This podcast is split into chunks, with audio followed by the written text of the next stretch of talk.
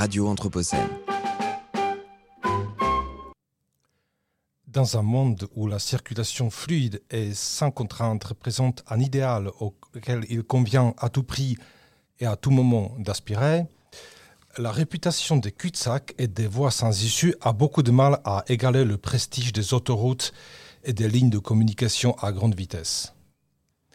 Pourtant, il serait temps d'accepter que tous les lieux ne sont pas forcément des lieux de passage vers un ailleurs. La métaphore de la vie comme un voyage a ses limites. Chères auditrices, chers auditeurs, vous écoutez une chronique de Yendra Kratochvil sur Radio Anthropocène, une chronique quelque peu spéculative, bien sûr, aujourd'hui consacrée à la géographie, disons, euh, latérale, celle qui détourne le regard des grands boulevards de l'attention médiatique pour s'intéresser aux impasses spatio-temporels des mondes urbains sous-jacents et potentiels. Avant toute chose, disons-le clairement, les études consacrées aux impasses et voies sans issue sont hélas peu nombreuses.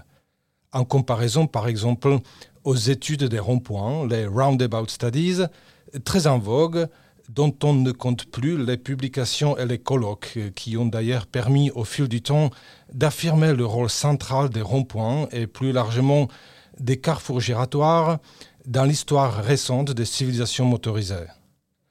Aux côtés de cette formidable explosion des connaissances portant sur la giration, les Dead End Studies, les études des impasses, font réellement pas le figure.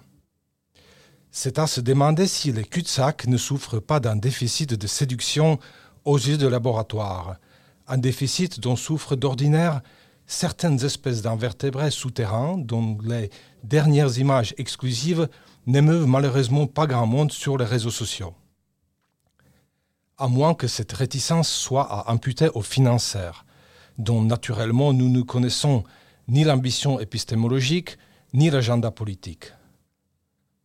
Pour autant, les voies sans issue sont un terrain prometteur. Une fois que l'on s'y aventure, on n'a plus tellement envie d'aller ailleurs. Car, pour une fois, on se sent bel et bien arrivé quelque part.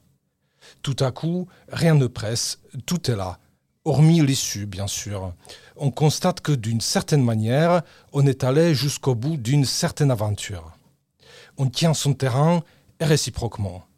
Une formidable union commence alors à opérer. Nos yeux commencent à percevoir un monde nouveau, insoupçonné, un monde qui n'est pas seulement là pour être bientôt ailleurs, mais un monde tissé de patience, de piétinement, impassible, méthodique, apaisant. Voilà un monde qui ne va nulle part ailleurs. Faute d'issue, il subsiste dans son être tel un lézard sur, son rocher. Il y a parfois quelques fauteuils, des chaises de camping, parfois une ou deux tables équipées d'un parasol. Enfin, de toute évidence, il y a des résidents qui ont choisi d'y vivre à l'année, pas forcément seuls, des groupes d'amis, on dirait, des familles peut-être. Alors, bien entendu, toutes les impasses ne se valent pas on a affaire à un spectre extrêmement large de formes spatio-temporelles, plus ou moins urbanisées, plus ou moins densément peuplées. Sans parler des impasses purement symboliques ou des situations sans issue qui pourraient tout à fait être associées aux impasses, des situations de communication par exemple, ou des impasses politiques, historiques, euh, pas faciles à vivre au quotidien. Bref, une étude sérieuse mériterait d'être menée au sujet des impasses, une grande étude transdisciplinaire qui permettrait enfin d'établir les catégories nécessaires et peut-être même de produire quelques observations quant aux différents modes d'existence. Sachant que la plupart des impasses restent encore à découvrir. On estime en effet qu'à ce jour, seulement 0,004% des impasses sur Terre ont été identifiées par les humains et il pourrait s'agir là d'une estimation fort éloignée de la réalité. De quoi motiver, espérons-le, les jeunes générations. Au moment historique qui est le nôtre, où l'on ne cesse de parler d'épuisement divers et variés, voilà un terrain potentiellement inépuisable.